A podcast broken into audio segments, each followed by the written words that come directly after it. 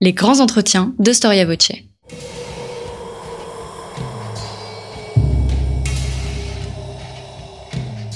Une émission de la rédaction de Storia Voce.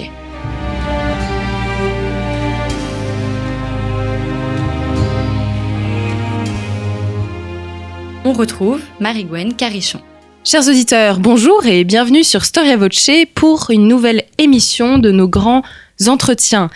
Les raids vikings, on pense à une page d'histoire violente et traumatisante que les chroniques du IXe siècle nous dépeignent d'ailleurs, souvent avec effroi et terreur. Et pourtant, savez-vous, chers auditeurs, que ces raids vikings ont participé à la christianisation des pays du Nord, même si on trouve des traces de civilisation chrétienne dans ces pays scandinaves avant l'ère viking? Savez-vous qu'en termes d'évangélisation, les rois des pays nordiques ont été plus efficaces que les missionnaires? Je vous invite aujourd'hui, chers auditeurs, découvrir euh, le peuple viking, si on peut parler d'un peuple viking, mais euh, la, la, la, notion est bien entendu euh, plus compliquée qu'elle n'en a l'air, et euh, surtout à découvrir un peu euh, comment cette ère viking s'est terminée par en fait la christianisation de ces pays scandinaves. Nous recevons aujourd'hui Stéphane Covio, historien et spécialiste des mondes nordiques. Bonjour Stéphane Covio. Bonjour Marie-Gwen. Alors, euh, j'ai évoqué euh, un terme un peu polémique au début de l'introduction, et puis vous, vous dites dans votre introduction qu'il n'existe pas de peuple viking. Mais alors, de quoi parle votre ouvrage euh, qui s'intitule La fin du monde viking et euh, qui vient de paraître aux éditions au passé composé? Alors, je vous rassure, il est bien question des vikings dans cet ouvrage, mais euh, les historiens ont coutume désormais de ne plus utiliser forcément cette expression viking pour désigner une société qui est celle de la société nordique des 8e au 11e siècle. Parce qu'en fait, cette formule a tendance à donner l'image d'une société stable, euh, uniforme sur l'ensemble du monde nordique. Elle laisserait imaginer qu'il y a un groupe social qu'on appelle les vikings dans cette société qui aurait une fonction particulière, brutale, vous l'avez rappelé. En réalité, c'est plus compliqué que ça, c'est une société mouvante et diverse.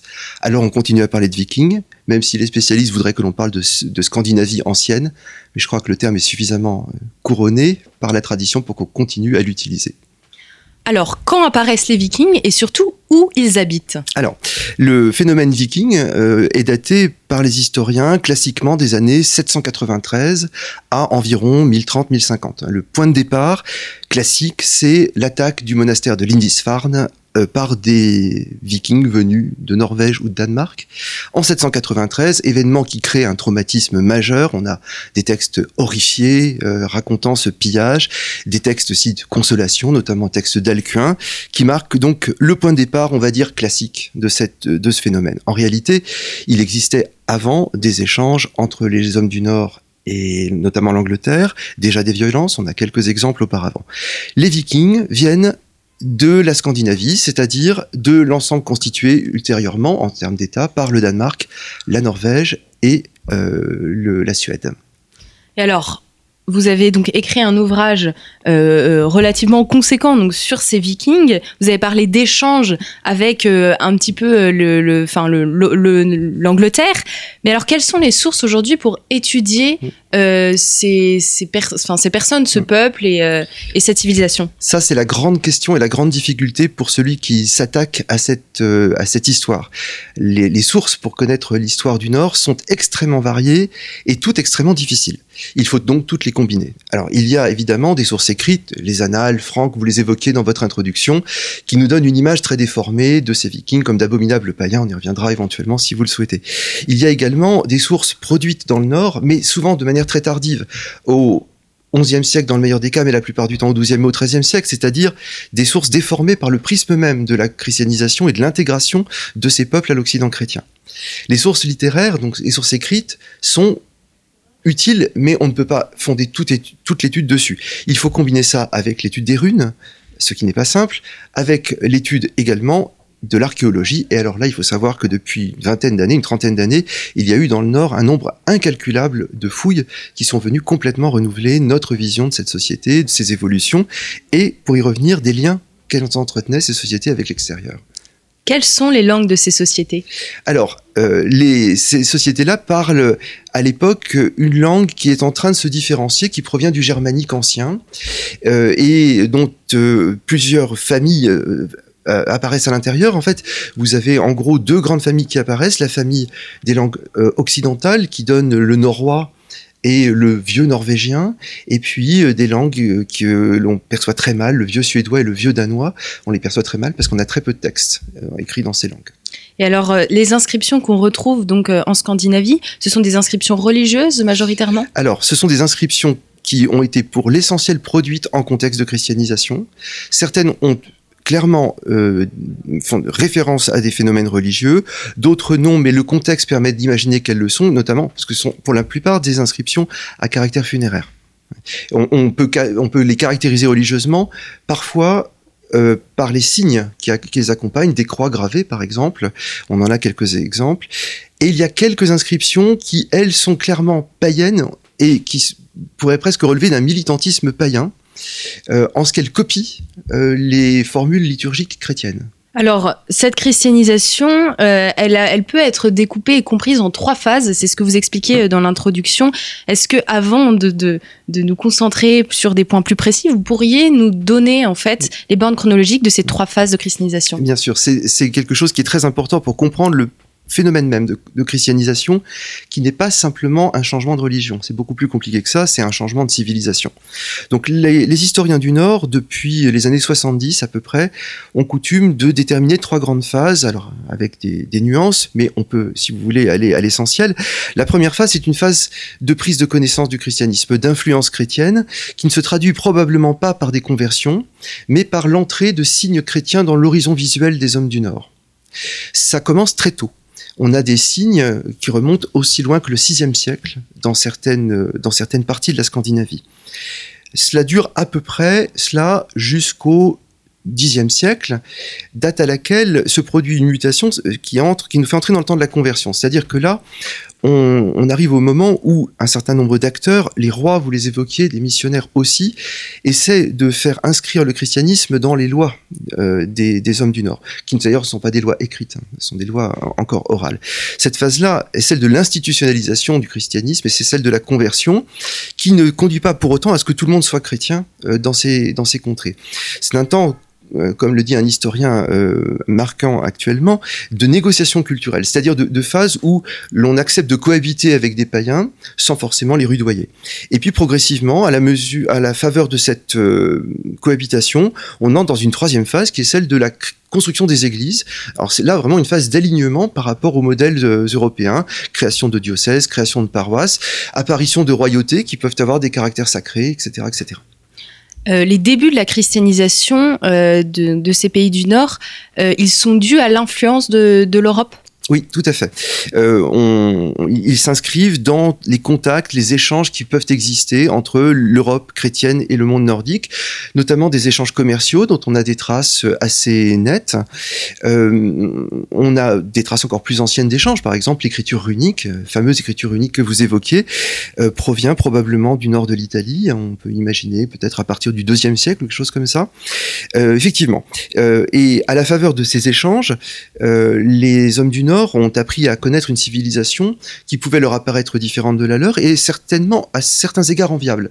Parce que euh, ces, sociétés, la société franque, la société anglo-saxonne, étaient marquées par des formes de pouvoir qui étaient infiniment plus impressionnantes que celles qui pouvaient exister dans le nord de l'Europe, mettons au 6e, 7e siècle. Vous avez parlé d'activités euh, commerciales, donc des vikings. On mmh. peut s'étonner, mmh. parce que quand on pense aux vikings, on pense aux raids.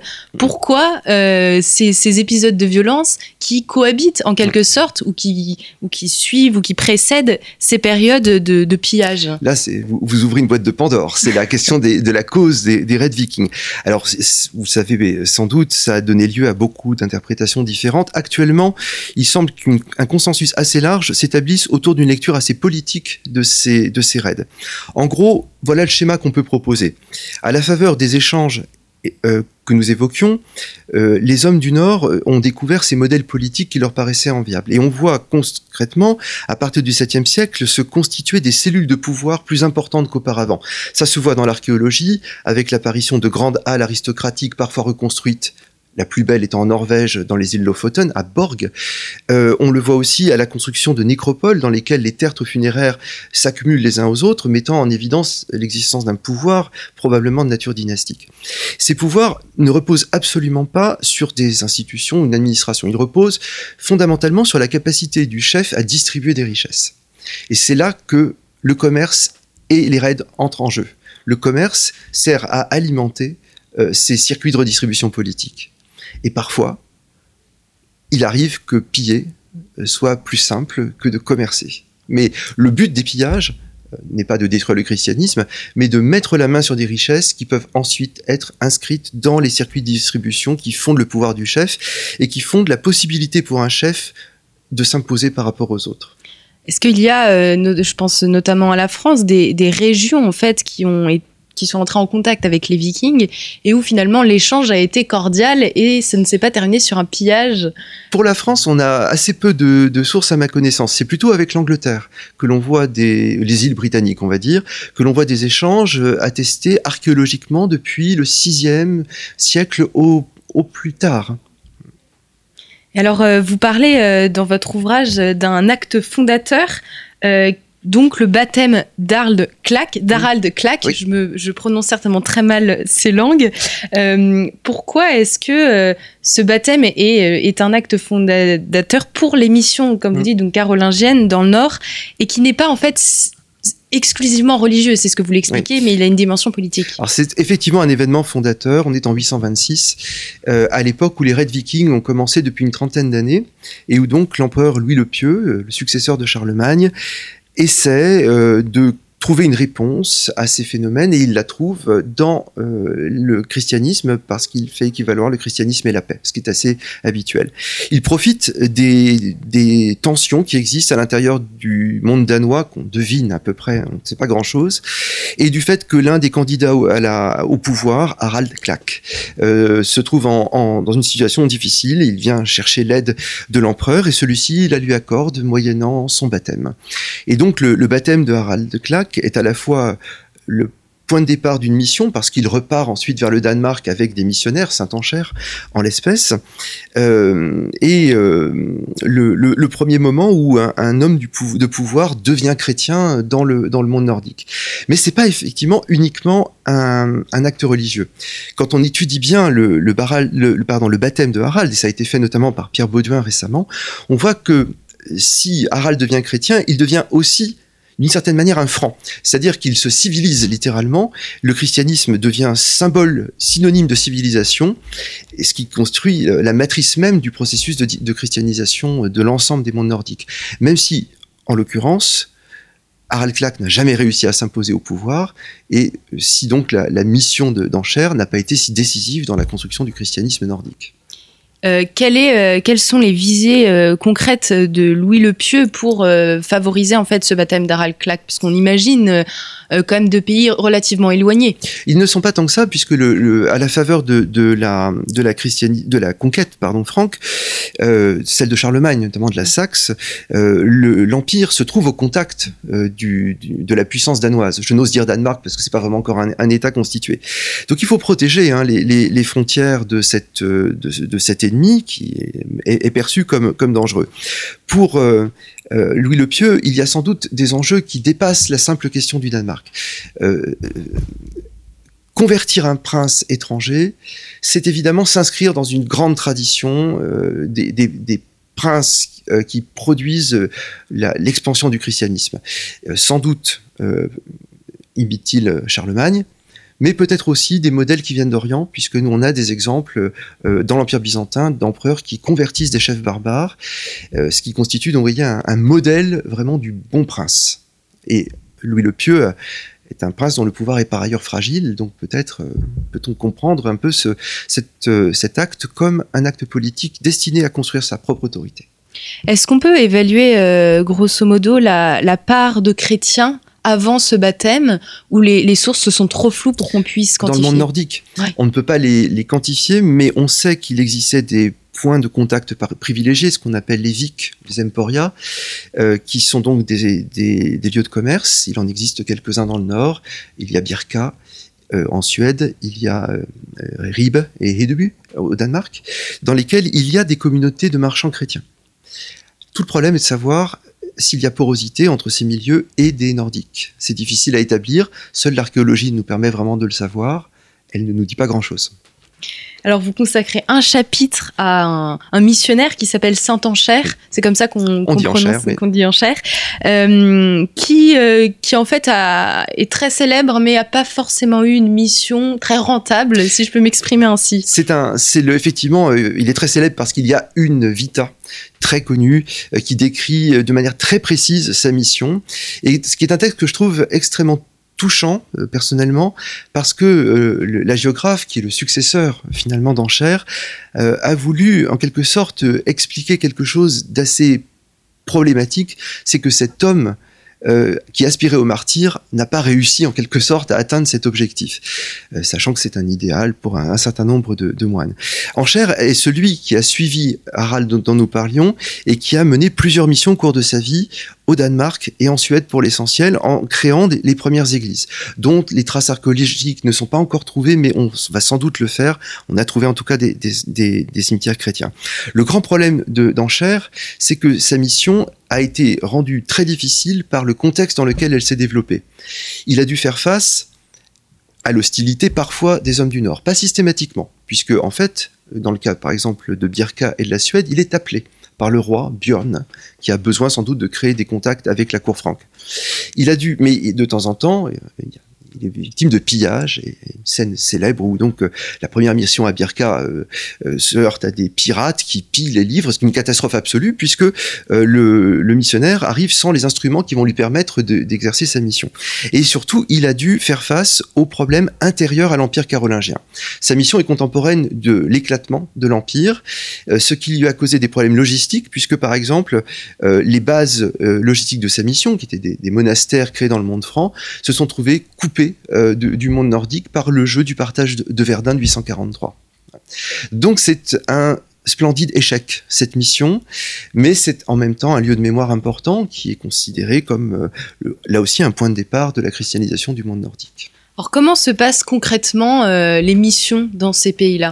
Le premier, le premier enjeu du travail missionnaire, c'est de nouer des contacts avec le chef qu'on appelle le roi par convention. Parce que euh, c'est celui qui va permettre l'installation des missionnaires, l'installation des premiers chrétiens, et éventuellement qui va produire euh, un phénomène d'imitation, si jamais, c'est ce qu'on espère, ils se baptisent. Euh, et pour cela, il faut bien entendu se comporter dignement avec lui, et il faut l'impressionner. ce qui impose aux missionnaires une certaine forme d'ostentation. Il faut notamment qu'il montre qu'il n'est pas un être isolé, qu'il a derrière lui des élites franques, qui le soutiennent, qui le financent, etc. Peut-être doit-il aussi impressionner par le luxe des objets qu'il amène, des cadeaux qu'il fait, mais également les livres liturgiques qu'on imagine euh, richement ornés. Il faut qu'il apparaisse comme un être de pouvoir. Ça, c'est la condition sine qua non pour ne pas se faire expulser, voire pire. Alors avant euh, que donc ces, ces, populations adoptent euh, le christianisme, on, imagine avec, euh, en gardant un petit peu euh, des rudiments de leurs religions anciennes. Est-ce que vous pourriez nous, nous, décrire et nous expliquer un peu comment fonctionne cette religion ou ces religions vikings Alors c'est une, c'est une religion qui n'a pas grand-chose à voir avec la religion chrétienne. Ah, c'est quelque chose qui est très important pour moi et qui explique pas mal de choses. C'est que le, mot religion est un peu un piège, hein, puisqu'on l'utilise pour désigner deux réalités qui sont assez différentes. Euh, il faudrait mieux parler, en fait, mais c'est un peu du jargon, de mode de religiosité. La religion euh, des anciens Scandinaves n'est pas du tout une religion du dogme, euh, pas une religion de la croyance c'est une religion dans laquelle il y a des mythes explicatifs, comme les mythes grecs, qui servent en fait à rendre compte de l'organisation du monde, et essentiellement des rituels. C'est d'ailleurs essentiellement une religion de la pratique, la preuve en étant d'ailleurs qu'il n'y a pas de terme dans la, langue norroise pour désigner la religion autre que le mot sivur, qui veut dire la coutume, la pratique, l'usage, la tradition. Donc c'est une religion fondée sur l'acte euh, religieux, essentiellement le sacrifice sanglant, ce qu'on appelle le blot, qui euh, ne repose pas sur un clergé, mais sur les élites. Donc l'exercice de la religion euh, constitue un élément de justification de la hiérarchie sociale. C'est essentiellement comme ça qu'on l'aperçoit, mais on est très très mal renseigné en fait sur, les, sur le, cette religion. On la connaît bien par les mythes, parce qu'ils nous ont été transmis par des textes, mais des textes très tardifs, peut-être interpolés, avec peut-être des influences chrétiennes d'ailleurs, ce qui rend ces textes magnifiques au demeurant extrêmement difficiles à utiliser. Alors, euh, la mort de Saint-Enchère, euh, donc, euh, est-ce qu'on peut dire que ça va ça va clore une certaine phase de, euh, christianisation. Vous avez tout à fait raison. Ça, met un terme à une entreprise euh, qui aurait été une entreprise classique de conversion par un prince étranger, euh, qui est donc ici le prince carolingien. ce modèle-là, on ne le retrouve pas réellement par la suite, puisque ceux qui ont mené à terme la conversion des peuples, ce sont les rois du Nord eux-mêmes, quand il y en a, parce que pour le cas de l'Islande, évidemment, il n'y en a pas. Et alors, euh, qu'est-ce qu'ils ont trouvé euh, chez, euh, dans la religion chrétienne et peut-être plus globalement dans les civilisations chrétiennes qui les a intéressés, qui leur a trouvé pertinent de changer tout un mode de vie? Je suis intimement convaincu que, au contact de pouvoirs forts comme le pouvoir impérial, le Saint-Empire, pour le roi de Danemark, ou les rois anglo-saxons pour les rois de Norvège, ces rois ont découvert un modèle politique qui était tout à fait conforme à leurs attentes. Il faut comprendre que l'époque de la christianisation du Nord est aussi celle de la construction de pouvoirs territorialisés, je ne dis pas d'État non plus parce que ça renvoie à autre chose, euh, et que la christianisation, du coup, coïncide avec une forme d'unification euh, des espaces politiques. Euh, le christianisme qu'il pouvait admirer en Angleterre, en Normandie aussi, dans le Saint-Empire, était lié intrinsèquement à des réalités politiques qui leur apparaissaient infiniment supérieures en dignité et en puissance à celles qu'ils avaient eux-mêmes. Euh, et donc, euh, la christianisation, pour eux, est une manière de construire un pouvoir d'un type nouveau. Il y a des, on le voit très très bien ça dans le cas des rois de Norvège, euh, qui donc Håkon le Bon le premier, Olaf Tryggvason, Olaf Haraldsson, Saint Olaf ensuite, ont tous vécu à un moment de leur vie à l'étranger. Håkon le Bon le premier a été élevé à la cour du roi anglo-saxon Ethelstan. On est à peu près vers 930-940. Olaf Tryggvason a été viking en Angleterre euh, dans les années 990. Olaf Haraldsson, Saint Olaf, a lui aussi été un viking remarquable et il a séjourné aussi euh, quelques mois à la cour normande. Et euh, notamment au moment où, à peu près un siècle après la naissance de la Normandie, après Rollon, se construit une histoire officielle de, de, la Normandie, sous la plume de Dudon de Saint-Quentin, qui établit d'une manière très claire une équation entre le christianisme, le baptême, et le triomphe politique.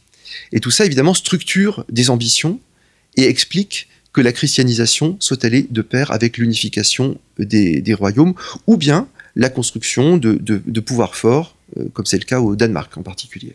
Vous nous avez bien montré que ça pouvait être un avantage pour un roi, mais alors pour un peuple qui a quand même ses habitudes, ses mœurs et ses coutumes, comment euh, cette christianisation a-t-elle été euh, accueillie? Alors il y a sans doute un, certain nombre de personnes qui sont déjà chrétiennes lorsque se passe euh, ce que je viens de, raconter, parce que il y a des influences antérieures liées aux marchands, peut-être aussi au contact entretenu avec ce qu'on appelle les fondations scandinaves, les espaces de la diaspora, le Danelaw anglais, la Normandie euh, par exemple. Euh, pour d'autres, évidemment, c'est une contrainte et nous avons des exemples de résistance. On en a surtout en Norvège, autour de la région de Trondheim, euh, ce qu'on appelle le Trøndelag, où il y a effectivement une résistance farouche qui s'exprime au travers de figures de pouvoir locales. Ailleurs, ce qu'on observe, c'est plusieurs types d'attitudes. Des attitudes d'adoption du christianisme, mais beaucoup d'attitudes d'hésitation et de réserve. Et ça, c'est quelque chose que je trouve absolument passionnant dans le monde nordique, c'est de voir comment il y a une époque, un moment, parfois quelques générations, où on ne sait pas exactement de quel côté aller. Et ça se traduit par des objets archéologiques surprenants. Par exemple, des marteaux de Thor ornés de croix. Euh, ou par des tombes dans lesquelles on trouve des objets païens et des croix ou bien des chandelles qui sont évidemment liées à, des, l'eschatologie chrétienne. Euh, cette coexistence, elle est rendue possible par le fait que, alors peut-être pas en Norvège, mais ailleurs, on accepte les pouvoirs, ceux qui les détiennent, acceptent euh, des formes de compromis. Le plus bel exemple qu'on puisse donner de ça, c'est l'Islande, qui est une société sans roi. En Islande, le christianisme a commencé à se diffuser à la fin du Xe siècle et cela clive la société, visiblement. Il y a des chefs qui sont païens et d'autres minoritaires qui sont chrétiens. Et il y a ainsi un risque que cette société insulaire tombe dans les guerres civiles, ce qui serait absolument catastrophique. La solution trouvée en 999, plutôt qu'en l'an 1000, c'est au cours de l'Assemblée des hommes libres qui se présente tous les ans à l'Althing, euh, de trouver un compromis religieux entre ces deux religions qui s'excluent. Et la solution consiste en l'adoption officielle du christianisme, mais en même temps, on dit aux païens qu'ils peuvent continuer à pratiquer leur rituel à condition de le faire en secret. Alors comment euh, ces missionnaires ou les prêtres qui voient ça le, considèrent ce syncrétisme un peu particulier?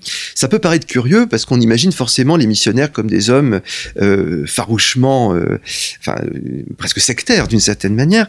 En réalité, beaucoup de missionnaires sont, on peut dire, tributaires d'une culture religieuse, d'une culture missiologique qui était forgée pendant le premier millénaire et dans laquelle il y a un souci constant de pragmatisme. il y a des racines à cela, notamment Grégoire le Grand, hein, qui est à l'origine de l'évangélisation du monde anglo-saxon. Euh, et cette culture, elle privilégie une forme de pragmatisme, disais-je, qui consiste à dire qu'il ne faut pas aller trop vite, il ne faut pas heurter de front les gens, il faut en fait accepter une certaine forme de transition entre le, entre le paganisme et le christianisme. Donc ils font sans doute preuve ici d'une certaine forme de réserve euh, en se disant que le temps fera son œuvre et que le christianisme s'imposera dans toute sa pureté quand les gens seront prêts. Il y a une vraie pensée, une vraie technique d'évangélisation il y a une vraie technique d'évangélisation. Il est difficile de la saisir euh, de manière précise, mais nous avons des textes anciens, notamment la très célèbre lettre de Daniel de Winchester à Boniface que j'utilise dans, mon ouvrage, dans laquelle justement il y a tous ces conseils. Ne dis pas surtout euh, euh, aux païens que leur Dieu n'existe pas, parce que dans ces cas-là, tu vas te heurter à, un obstacle infranchissable. Explique-leur qu'en fait ils existent. Oui, oui, mais ce sont des créatures diaboliques qui te trompent, parce que c'est le diable qui te trompe, et le vrai Dieu créateur, c'est celui que je professe, etc., etc. Cette tradition-là, je suis intimement persuadé qu'elle a été utilisée dans le nord de l'Europe. Alors, je n'ai pas de texte direct, mais lorsqu'on analyse la poésie euh, scaldique, c'est-à-dire la poésie euh, qui a été produite euh, par les contemporains, on retrouve un certain nombre de thèmes qui laissent penser que le christianisme a été présenté d'une manière adaptée aux besoins ou aux capacités de compréhension des peuples auxquels on s'adressait. Par exemple, ce qui est très connu, il semblerait qu'on n'ait pas ennuyé les chrétiens de Norvège avec le dogme trinitaire. Les trois hypostases, les relations entre les hypostases, qui sont une élaboration euh, euh, théorique complexe, on ne leur a sans doute pas parlé, on leur a dit il y a un Dieu puissant. Ce qui donne des images curieuses, par exemple le Christ créateur du monde. Ce qui est, euh, je dirais pas hérétique, mais curieux comme formule. Oui, il y a une, adaptation euh, euh, et, qui dépend en fait. Est-ce que euh, oui, cette, cette adaptation, elle va dépendre des zones et des aires géographiques où les missionnaires mm. considèrent les pays du nord de l'Europe comme une grande, une grande aire géographique? Alors c'est une, une, très bonne question parce qu'en fait, ce monde nordique que depuis que nous en parlons, nous présentons comme un monde ouvert, est un monde ouvert sur des espaces très différents. Et donc les missionnaires qui ont été à l'œuvre provenaient aussi d'horizons très différents. Euh, dans le cas de la Norvège, de l'Islande, la présence de missionnaires anglo-saxons est assez clairement dominante, mais pas euh, monopolistique. Euh, il y a un évêque dont je suis persuadé, un évêque missionnaire qui vient de Normandie, par exemple. Dans la partie danoise et suédoise, on est un tout petit peu plus soumis aux influences venues du sud. Il y a plus de missionnaires germaniques. Euh, probablement. Peut-être même, alors ça c'est une vaste question, des gens qui viennent de l'Orient byzantin. Euh, on n'a pas beaucoup de traces de tout cela. Et sans doute, du coup, le, christianisme qui a été proposé aux hommes du Nord était matiné d'influences différentes, reflet de cette multitude des, foyers de, christianisation que je viens d'évoquer et de décrire. Alors vous parlez euh, un chapitre que je trouve très très éclairant, les missionnaires dans l'ombre des rois. Donc à la fois ce qui, qui signifie bien que le religieux euh, existe parce que le pouvoir politique euh, le soutient et que concrètement euh, les missionnaires sont aussi tributaires des rois. Ça, ça a été ma grande surprise. Et en fait, c'est euh, tout, ce livre est parti de cela, puisque c'est une lointaine adaptation de ma thèse qui portait sur les évêques de Norvège. Et ce qui est assez surprenant, euh, dans le cas de la Norvège, mais c'est aussi le cas ailleurs, c'est de voir à quel point les missionnaires ne sont pas visibles dans les sources, ou à peine. On les voit un nom ici ou là, ou bien alors on les présente comme de simples spécialistes du sacré, capables de lutter contre les magiciens, des choses comme ça. C'est très surprenant si on rapporte ça à des modèles plus classiques comme les missions de Boniface que j'évoquais de Willibrord, où le missionnaire est le héros littéralement. Euh, le, le, rôle des missionnaires, me semble-t-il, n'était pas réellement de convertir ou de, conduire au baptême. Ça, c'était plutôt la mission des rois, parce que le baptême était souvent perçu comme un acte d'allégeance politique à celui-ci. Le rôle des missionnaires, avant ou après, et peut-être davantage après qu'avant, était d'enseigner euh, ce christianisme en utilisant, comme nous en, nous en parlions à l'instant, euh, ces techniques d'adaptation. Effectivement, les missionnaires sont peu présents dans les sources. Il y a très peu de martyrs. On s'attendrait à avoir des martyrs dans le Nord. Euh, on sait qu'on a la hache facile. Mais en réalité, il y en a très très peu. Un peu en Suède, peut-être. Peut-être parce que c'est là que le pouvoir royal est le plus faible. Et où peut-être que les, missionnaires ont joué un rôle plus actif qu'ailleurs. Mais on les connaît très mal. Alors, euh, comment on peut caractériser cette troisième et dernière phase de la christianisation et quand pouvons-nous dire que la christianisation est achevée et finalement le monde viking euh, se termine un, un, protestant vous répondrait qu'elle n'est pas terminée parce que c'est un travail permanent. Alors, euh, la christianisation, elle est achevée en gros lorsque des structures ecclésiastiques se sont mises en place, c'est-à-dire des provinces ecclésiastiques, des diocèses, des, euh, monastères, enfin toutes ces structures-là. Euh, en gros, dans le monde nordique, c'est dans la deuxième moitié du XIIe siècle que tout cela est en place. Ça s'est mis en place très tardivement et selon des modalités curieuses, notamment dans l'ouest de la Scandinavie, Norvège, Islande, Orcade, où, contrairement à ce qu'on voit au Danemark et en Suède, les diocèses n'ont pas été construits tout de suite, ils se sont mis en place d'eux-mêmes euh, selon des modalités qui sont extrêmement difficiles à, retracer. Euh, alors, cette christianisation, elle est une affaire de structure, comme je viens de le dire, euh, ecclési ecclésiastique. Mais elle est aussi une affaire de civilisation. La christianisation, ça se mesure lorsque l'on se met à adopter, par exemple, des prénoms chrétiens lorsqu'on se met à adopter le modèle chrétien du mariage, lorsque l'on se met à adopter le mode de sépulture euh, qui est celui du christianisme. Et ce qu'il y a de très intéressant dans le monde nordique, c'est que ça, c'est très très très très lent et que ça ne se fait jamais d'une manière totale. On, observe toujours des stratégies d'accommodement euh, qui font que l'on n'oublie jamais la civilisation euh, viking, si on l'appelons comme ça, euh, qui euh, était antérieure à cette christianisation. On le voit par exemple dans les noms que l'on choisit. Il y a énormément et très tardivement de noms qui sont des noms théophores, c'est-à-dire dans lesquels on retrouve la racine Thor ou Odin plutôt tort en général d'ailleurs, euh, ce qui peut paraître curieux. Euh, comment se fait-il qu'un chrétien puisse avoir dans son nom le, dieu Thor, par exemple euh, ce, Cela s'explique par ce pragmatisme que j'évoquais, qui fait que l'on n'a jamais voulu évacuer totalement la culture ancienne, mais on a voulu l'adapter. Et le plus beau signe de cela, c'est l'image dont nous avons voulu faire la couverture de l'ouvrage. Cette image, c'est celle d'un portail d'église du XIIIe siècle en Norvège, l'église de Hillestad. Euh, elle n'existe plus, on n'en a plus que le portail. C'est une magnifique église en bois de boue, on l'imagine, comme il en existe encore quelques-unes. Et ce qu'il y avait sur ce portail, ce n'était pas euh, le Christ, la Vierge ou un saint, c'était le héros Sigurd, le fameux héros qu'on appelle Siegfried plutôt du côté euh, allemand, en train de tuer le dragon Fafnir. Euh, ça ne veut évidemment pas dire que on était païens quand on, entrait dans cette église ou qu'on la voyait, mais cela montre à quel point le christianisme a laissé survivre cette culture pour notre plus grand bonheur, parce que sans le christianisme, nous ne connaîtrions pas euh, tous ces mythes-là. Euh, tout comme le, le, les chrétiens euh, en France ont, ont, considéré un peu ces raids vikings comme des signes avant-coureurs de l'apocalypse, on est dans une civilisation qui mmh. pense beaucoup aux fins dernières. Mmh. Est-ce que euh, cette religion a aussi réinterprété mmh. et, et, vu certains éléments de la des religions nordiques comme des signes avant-coureurs mmh. ou des prémices de cette christianisation. Effectivement, dans, le, dans ce processus d'adaptation euh, que, que, je décris et qui est au cœur de l'ouvrage, euh, il y a eu tout un ensemble de réinterprétations de la culture nordique ancienne, euh, de manière à justement créer ces ponts qui permettait une acclimatation aussi harmonieuse que possible du, christianisme. Et sans doute, euh, la, la, pensée des fins dernières, comme vous venez de le dire, a-t-elle été l'un de ces ponts? Dans la religion nordique ancienne, dans les mythes anciens, il y a l'idée d'une fin du monde d'où le titre. Ce qu'on appelle le Ragnarök. Wagner en a fait le crépuscule des dieux, mais c'est une vision évidemment très particulière. Euh, et euh, il me semble que ce, mythe a fait l'objet d'une réinterprétation chrétienne euh, qui permet d'acclimater l'idée du jugement dernier et l'idée d'apocalypse. il est assez possible également, aussi étrange que ça puisse paraître, que des figures divines comme Thor aussi aient fait l'objet de cette réinterprétation. Il semblerait que Thor ait été souvent réinterprété comme une sorte de Christ.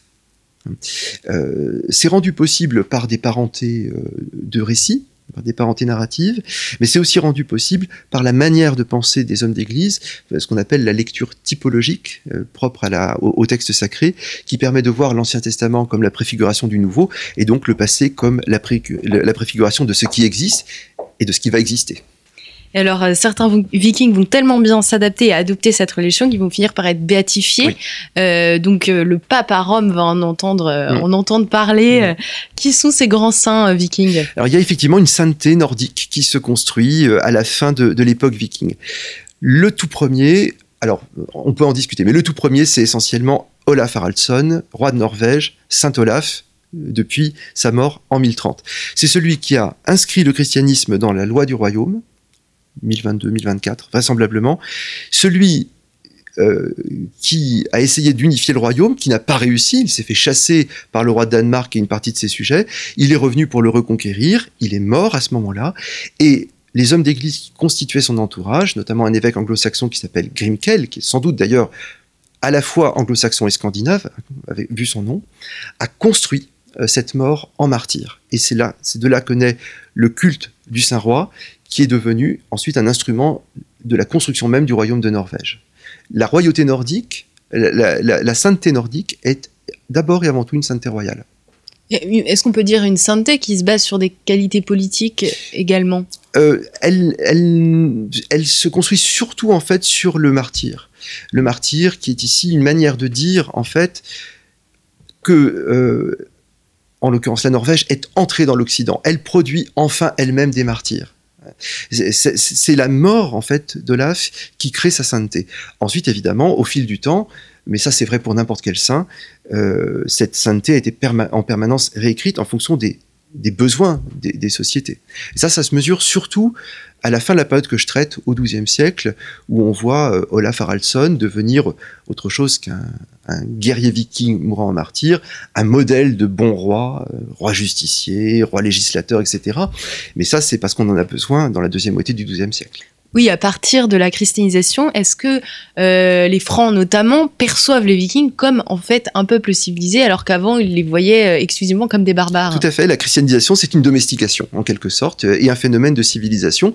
On en parlait tout à l'heure dans le baptême de Harald Clack, mais c'est ce qui s'est effectivement produit pendant ces longs siècles qui sont au, cœur de, au cœur de l'ouvrage. Et alors, qui a écrit ensuite, euh, chez les Vikings mmh. et chez les Francs notamment, euh, mmh. ce qu'on connaît peut-être le mieux, cette histoire de la christianisation, avant vous? Alors, chez les, chez les, chez les Francs, euh, dans, le, dans le monde occidental, pas grand monde, mis à part un auteur du XIe siècle qui s'appelle Adam de Brême, qui s'est fait l'historiographe de l'Église de Hambourg, qui était normalement chargé de convertir les peuples nordiques. Je dis bien normalement parce qu'en réalité, son rôle a été non pas secondaire, mais pas euh, le seul. c'est donc une histoire très engagée et très truquée, mais ça c'est souvent le cas. Ensuite, euh, ceux qui ont écrit la christianisation, l'histoire de la christianisation, ce sont les descendants des Vikings justement, et notamment euh, dans l'ouest de la Norvège, dans l'ouest de la Scandinavie, en, en, Norvège et en Islande, les auteurs des sagas. Et là, nous sommes au XIIe siècle et au XIIIe siècle. Le maître absolu du genre, c'est Snorri Sturluson, le grand écrivain du XIIIe siècle, qui écrit une histoire, évidemment, mais il l'écrit euh, pour un public du XIIIe siècle. Euh, il l'écrit avec sa culture, qui est celle d'un homme qui connaît très très bien les auteurs antiques, qui connaît très bien la géographie, qui connaît aussi très bien la littérature courtoise. Autant vous dire donc qu'il ne faut surtout pas prendre ces textes au pied de la lettre mais comme un beau roman euh, pour égayer des soirées. Ah, c'était fait pour ça. C'était, ce sont des, des, des, œuvres qui sont vouées au divertissement. L'historien doit les utiliser. Il ne doit pas les, les, les, les, les négliger au prétexte qu'elles seraient euh, retravaillées, mais il doit faire très attention à ce qui est écrit dedans, repérer les modèles, comprendre euh, finalement ce qui a motivé l'écriture même des textes. Alors on sait que le peuple viking a été fantasmé, réutilisé Mm. pour des causes nationalistes ou Mm. autres. Est-ce que euh, certains peuples ont voulu euh, revenir un peu aux fondamentaux vikings en reniant cette christianisation et essayer de s'inspirer euh, de cette civilisation qui était là avant la christianisation? Oui, il y, y a effectivement un mouvement qui existe toujours de néopaganisme dans les pays du Nord où l'on essaie effectivement de faire revivre, mais en s'en faisant sans doute une idée très particulière, ce temps antérieur à la, à la christianisation. Effectivement, ça, ça existe dans tous les pays du Nord. Je crois qu'il existe encore, il y a un grand prêtre dredin quelque part, je sais pas où il est, mais il existe. Oui, donc c'est mine de rien, ces mythes vikings, ils sont encore vivants Tout à fait. et ils intéressent Ah, sont- encore. Ils, sont, ils ont une, comme les mythes grecs d'une certaine manière, ils ont une capacité d'évocation euh, qui fait qu'on les réemploie sans cesse dans, des, dans, dans tout un ensemble de choses. Alors sans parler de, euh, de récupération nauséabonde, euh, qui, comme il y en a eu au, au, 20e, si- euh, au 20e siècle, bien entendu, on pense à la série Viking par exemple, qui manifeste la capacité d'évocation de, de ce monde, de cet imaginaire. C'est sans doute là aussi une construction imaginaire, mais ce n'est pas à rejeter. Bien sûr, la fiction n'a pas pour mission de faire l'histoire.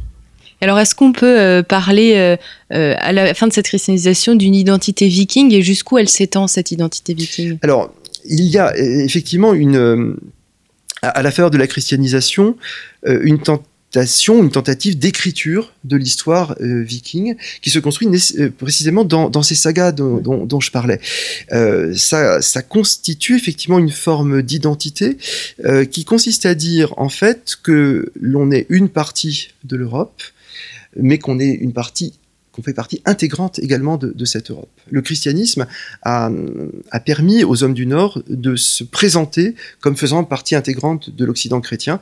Il y a des textes magnifiques là-dessus qu'on connaît mal, parce que ce ne sont pas des sagas pour le coup, ce sont des textes latins, euh, notamment un que j'ai bien l'intention de traduire, qui date de la fin du XIIe siècle, Théodoricus Monachus, l'histoire des anciens rois de Norvège, qui est une histoire de ces rois, comme son titre l'indique, et dans lequel l'auteur, semble-t-il de manière un peu erratique, fait tout un tas de digressions, où tout d'un coup il vous explique qu'il revient à Homère, et puis à Lucain, et puis à d'autres auteurs antiques. Ces digressions sont en fait un discours essentiel qui consiste à dire que l'histoire du Nord, c'est en fait une partie particulière de l'histoire du monde. Donc nous faisons partie de l'Occident. Nous sommes chrétiens, nous faisons partie de l'Occident. Merci Merci beaucoup, euh, Stéphane Covio. Euh, je rappelle euh, le titre de votre ouvrage. euh, vous n'avez pas tout dit. Il en reste encore plein à découvrir. Donc, la fin du monde viking, qui est paru euh, aux éditions euh, Passé Composé euh, en octobre 2019. Merci beaucoup, euh, chers auditeurs, pour votre écoute et votre fidélité. Et à très bientôt pour une nouvelle édition de nos grands entretiens.